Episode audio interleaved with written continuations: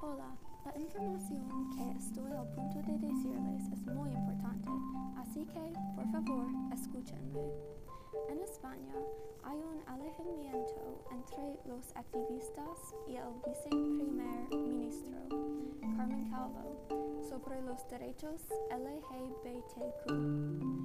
Para ser más específico, el alejamiento es sobre los derechos del T en LGBTQ transgénero. Anteriormente este año, el Partido Progresivo de España, Unidas Podemos, introdució una proposición de eliminar el requisito de disforia de género diagnosticada cuando una persona quiere cambiar su identificación gobierno. Pero el Partido Socialista y el Partido Podemos rechazaron la propuesta. ¿Les gusta conocer la justificación de este? Según Carmen Calvo, es porque mejorando el reconocimiento legal de personas transgéneros minaría los derechos de las mujeres. ¿En serio? A otro pero con ese hueso. Sin embargo, hay esperanza. En respuesta a la idiotez de los transfobos, 70 activistas decidieron participar en una huelga de hambre hasta que realicen una modificación.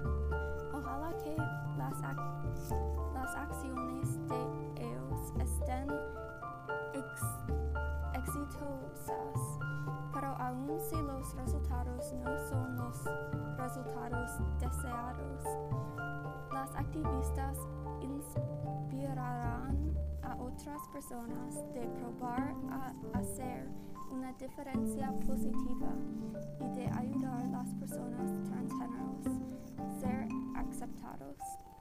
Reciente, recientemente en los Estados Unidos ha habido un debate nacional sobre si personas transgéneros pueden usar los baños que combinan con sus identidades de género.